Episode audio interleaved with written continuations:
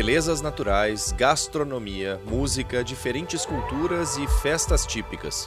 Tudo isso o Brasil tem, e de sobra, de norte a sul. Mas o que, que o Brasil não tem? Turistas. Há pelo menos uma década, o Brasil segue estagnado no número de viajantes que circulam todos os anos pelo país. E eu falo aqui no caso especialmente dos turistas estrangeiros. Para se ter uma ideia, segundo um relatório do próprio governo federal, mais de 90% do fluxo de turistas no território nacional é composto por locais, ou seja, pelos próprios brasileiros viajando dentro do país. Em comparação com países europeus, asiáticos ou até mesmo com os vizinhos latino-americanos, o Brasil tem números que não refletem o próprio potencial do país em relação ao turismo. E aí você já deve estar conjecturando os fatores que levam o país a ter apenas 6 milhões de turistas estrangeiros por ano. Num primeiro momento, 6 milhões podem parecer muita gente, mas é pouco. E não estamos comparando com a Europa ou com os Estados Unidos, mas sim com países em desenvolvimento como África do Sul e México. E o que influencia o baixo número de turistas estrangeiros no Brasil? É a segurança?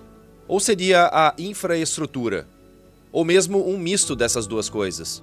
Poderia ser ainda a distância e o preço das passagens para turistas europeus e norte-americanos? Tudo isso é o que vamos responder a partir de agora.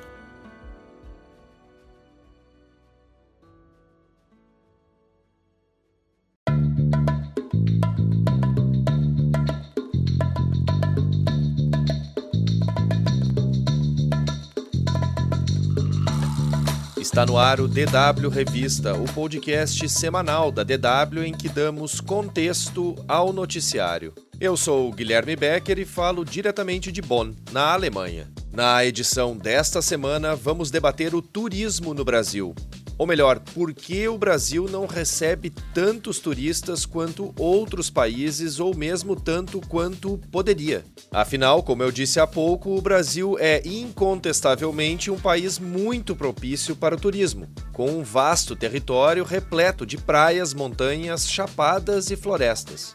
Mesmo assim, o número de visitantes estrangeiros segue estagnado em pouco mais de 6 milhões nos últimos 10 anos. Entre as nacionalidades que mais visitam o Brasil estão os argentinos, disparados em primeiro lugar, com mais de 2 milhões e meio de pessoas, seguidos pelos americanos, com 540 mil. Chile, Paraguai, Uruguai e França fecham o ranking dos principais países que levam seus cidadãos ao Brasil. A América do Sul é de longe a maior origem de visitantes, com 60% ou 4 milhões do total desses 6 milhões de turistas anuais. O Brasil atrai pouco, portanto, visitantes europeus e norte-americanos, que concentram o maior número de turistas. Mas afinal, por que isso acontece? Por que o Brasil não faz parte do roteiro de viagem de mais turistas? Onde foi que o Brasil errou e o que o país precisa fazer para atrair mais viajantes? Para responder a essas perguntas, eu converso com o meu colega de DW, Maurício Cancilieri, que falou com especialistas para entender os porquês de o Brasil não conseguir ter um fluxo mais intenso ou um aumento significativo no número de turistas que visitam o país anualmente.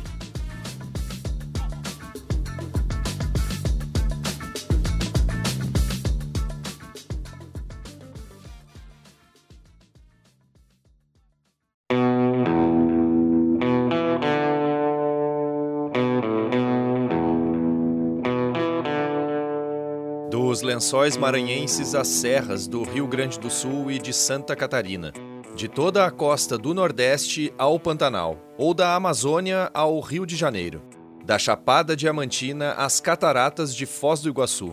Se a gente pensar friamente, só com essa meia dúzia de exemplos mais conhecidos, o Brasil já merecia bem mais do que os 6 milhões de turistas estrangeiros que visitam o país todos os anos. Como eu disse na abertura dessa edição, 6 milhões de turistas por ano pode parecer um número alto, mas na realidade está longe disso. Para efeito de comparação, eu trago aqui alguns números, só para a gente ter uma ideia melhor. O Brasil não figura nem entre os 40 países mais procurados por turistas estrangeiros. Esses 6 milhões de turistas que o Brasil recebe anualmente são dados computados até o ano de 2019 pela Organização Mundial de Turismo. Portanto, antes do início da pandemia de coronavírus, que começou oficialmente em 11 de março de 2020 e reduziu as taxas de turismo em todo o mundo. Em 2020, 2020, por exemplo, durante a pandemia, o Brasil recebeu pouco mais de 2 milhões de turistas, bem menos que a média anual de 6 milhões. E em 2021 foram apenas 700 mil, sem dúvidas, claro, devido às restrições causadas pela pandemia. Mas voltando ao número base de 6 milhões de turistas que o Brasil recebe todos os anos, esse índice é realmente baixo quando comparamos com outros países ou regiões. A África do Sul, por exemplo, que também é um país em desenvolvimento e também enfrenta problemas de violência e criminalidade. A África do Sul recebe mais de 10 milhões de turistas por ano, ou seja, 4 milhões a mais do que o Brasil. A Austrália, que poderia ser comparada ao Brasil em termos de distância, recebe mais de 9 milhões de turistas anualmente, ou seja, mais de 3 milhões a mais do que o Brasil. O recordista na América Latina é o México, que anualmente recebe 45 milhões de turistas estrangeiros. O Marrocos recebeu 11 milhões de turistas em 2022, sendo que os índices pós-pandemia ainda não podem ser equiparados aos números pré-pandemia. E apesar de localizado no norte da África e por isso bem mais perto da Europa, o Marrocos também é um país com graves problemas sociais. Maurício, eu citei aqui alguns exemplos de países com características comparáveis, mas que estão bem à frente do Brasil no número de turistas recebidos todos os anos. Um deles foi o México, que de fato tem uma maior proximidade com os Estados Unidos e até mesmo com a Europa em comparação com o Brasil. Mas, ao mesmo tempo, o México também tem uma infraestrutura melhor em termos de resorts, por exemplo, apesar de também conviver com problemas sociais como a desigualdade, a violência e a criminalidade. E aí eu te pergunto, qual é o problema do Brasil? Por que o Brasil recebe um baixo número de turistas? Olá, Guilherme. Prazer estar falando aqui com você de novo no DW Revista, agora sobre o baixo número de turistas que o Brasil recebe, infelizmente. Esse é um assunto que chama atenção, porque a gente, como brasileiro, a gente queria que os números fossem melhores, né? Esse número aí que você citou de 6 milhões é, que visitam o Brasil todos os anos. É claro, porque a gente sabe no fundo que o Brasil é digno de qualquer roteiro de viagem, com paisagens paradisíacas de norte a sul, de leste a oeste. Não tem só essas belezas naturais, tem música, tem dança, tem esses aspectos culturais, né, que a gente às vezes até esquece, é, que poderiam também ser bastante é, interessantes, né? Para os turistas estrangeiros. Bom, eu conversei com alguns especialistas a respeito desse tema, justamente porque fazer comparações com outros países às vezes é um pouco difícil, então a gente precisa né, de vozes críticas aí para ajudar a gente a analisar a situação. O México, por exemplo, que você mencionou, é um país campeão de turismo na América Latina, com 45 milhões de visitantes estrangeiros por ano. Ou seja, o México recebe em média quase oito vezes mais turistas é, do que o Brasil. E esse é um exemplo muito bom, exemplo do México, porque o México está mais perto da Europa e dos Estados Unidos, de onde mais saem os turistas, e também tem os mesmos problemas sociais que o Brasil, criminalidade, violência. E a gente pode se perguntar, né? É, talvez os ouvintes, quem está escutando aí a gente.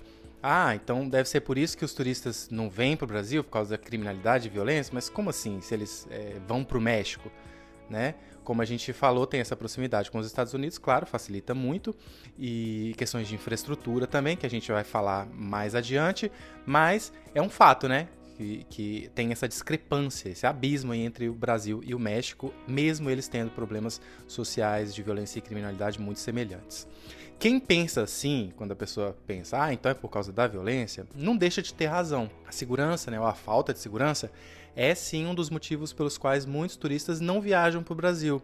Só que não é só, na avaliação dos especialistas com quem eu conversei, tem entraves aí que são estruturais. A segurança e violência é esse, um desses entraves, mas é, o Brasil tem historicamente uma imagem ruim no exterior, por vários motivos. O Brasil às vezes entra no noticiário internacional, por exemplo, com manchetes negativas, um misto de casos de corrupção, violência e desastres ambientais, como o de Brumadinho, mas não só, ou até os constantes recordes de desmatamento na região amazônica. E tudo isso aí ao longo do tempo foi construindo a imagem que o estrangeiro tem do Brasil. Para se ter uma ideia, agora a gente retomando aí a questão estrutural da violência, alguns ministérios de relações exteriores dão conselhos aos viajantes que querem ir para o Brasil.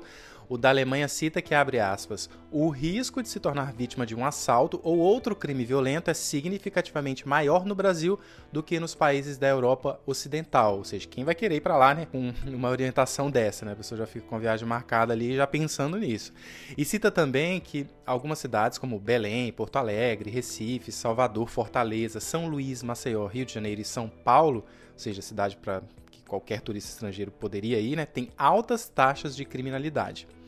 O Ministério das Relações Exteriores da Alemanha também destaca que a cautela é apropriada mesmo em partes do país e em cidades consideradas seguras, ou seja, um recado, né, enfim, completamente que põe medo na pessoa que está indo para lá. E essa, além da violência, a gente pode acrescentar um outro fator, que é o custo da viagem.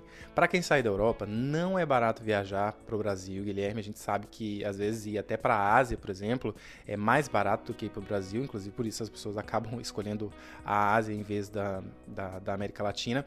Nem mesmo para os pro... e a gente tá falando, falei aqui, né, de América Latina, o Brasil não é barato nem para os próprios vizinhos latino-americanos. A gente pode se perguntar, né? Mas esse é um fator tão decisivo assim? Ele pesa mais que os outros? Ouçam só então o que diz o professor e pesquisador da USP, Marcelo Vilela. É claro que o, preço é, é, um fator importante, muitas vezes é um fator determinante para a escolha do, do local que o turista vai visitar, mas considerando que essas moedas elas são mais valorizadas, né, o euro sobretudo, é, quando a gente fala assim de modo mais geral, né, no caso do turista europeu, mas enfim, outras moedas de outros países da Europa, dos Estados Unidos.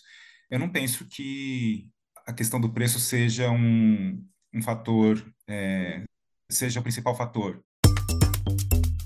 A gente falou em alguns números e acabou comparando alguns países com o Brasil, como a África do Sul, o México e a Austrália. E o Maurício exemplificou um pouco com algumas causas para a ausência de turistas no Brasil, como a violência e o custo da viagem. E com isso, talvez nesse meio tempo os ouvintes estejam se perguntando, mas então quais são os países mais visitados do mundo? Bom, o recordista é a França. Os dados pré-pandemia apontam que a França costuma receber em torno de 90 milhões de turistas por ano. Depois da França vem a Espanha e os Estados Unidos. Completam a lista dos 10 países mais visitados do mundo China, Itália, México, Reino Unido, Turquia, Alemanha e Tailândia. Maurício, agora voltando um pouco no tempo, a gente não pode esquecer da década passada e lembrar que o Brasil teve dois eventos que poderiam ter aberto muito mais as portas do país para o mundo, né? A Copa de 2014 e as Olimpíadas de 2016. O que foi que deu errado nesse sentido, pelo menos em relação a esses dois eventos?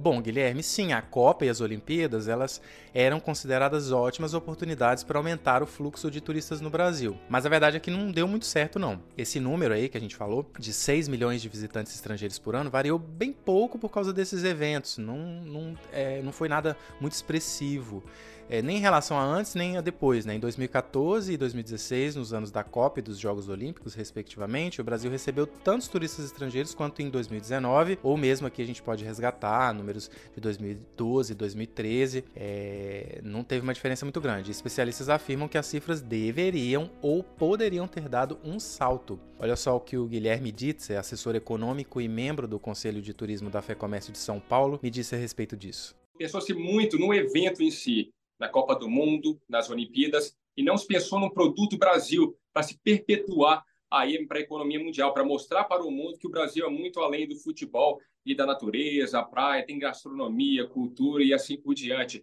Faltou um pensamento conjunto das autoridades além desses eventos. Maurício, antes você falou sobre questões sociais, como a violência, e também econômicas, como o preço das passagens, já que o Brasil é um país distante para grande parte dos turistas que vêm dos Estados Unidos e da Europa. Mas tem questões problemáticas no Brasil em relação à infraestrutura e ao marketing também, não é mesmo? Bom, Guilherme, essa parte da infraestrutura, a gente que é brasileiro, a gente sabe e percebe no dia a dia, com obras atrasadas, transporte público deficitário, aeroportos defasados, e tudo isso afasta o turista é claro, né? Ele quer ter a facilidade de se deslocar. Enfim, é, pensando aí no, aeroporto, por exemplo, nas rodovias. Mas eu posso resumir a minha resposta colocando aqui o que o assessor econômico da FEComércio de São Paulo, Guilherme Ditzer, me falou. Ouçam só. Vem um turista da Europa para o Brasil para conhecer a Amazônia, ele vem da, da Europa e faz escala em São Paulo, uma conexão lá em São Paulo para depois ir para Manaus. Não tem voos diretos, por exemplo, de Manaus para a Europa, para os Estados Unidos, ou a frequência é muito pequena, talvez mínima, uma por semana. Então, essa falta de conectividade é o que atrapalha, é uma falta de infraestrutura. Outro exemplo, no sul da Bahia, falta de aeroportos, as praias são lindíssimas, mas as rodovias cheias de buracos, os aeroportos muito pequenos, são regionais, tem uma certa a, limitação de capacidade. Então, isso limita né, a expansão e até mesmo a atração de voos internacionais para a região. E tem mais, Guilherme. O Marcelo Vilela, professor de turismo da USP, lembrou de um outro ponto-chave: o marketing, ou a falta dele, né? É como se o Brasil tivesse uma dificuldade em promover no exterior os seus próprios trunfos turísticos. Vou dar um exemplo aqui. Esses trunfos, né, a gente sabe que são muitos. É, em 2019, um slogan do Instituto Brasileiro de Turismo causou a maior polêmica porque usava palavras em inglês que poderiam ser interpretadas com uma conotação sexual. A expressão é a seguinte: Visit and love us. Visite e nos ame, numa tradução literal, que nem é uma construção em inglês tão utilizada assim, né, segundo especialistas também. Essa frase ela foi vista como um jeito ambíguo de convidar turistas estrangeiros para conhecer o Brasil. Os responsáveis pelo slogan alegaram na época se tratar apenas de um convite para os visitantes se encantarem com o país. Maurício, muito obrigado pela tua participação aqui no DW Revista desta semana. Sempre um prazer falar contigo e ouvir todas essas informações, sempre muito interessantes a respeito do Brasil. Ainda mais sobre um tema como o turismo, que aparentemente o Brasil ainda não demonstrou todo o seu potencial. Eu que agradeço, Guilherme. Sempre um prazer aqui falar com você e participar do DW Revista. Até a próxima.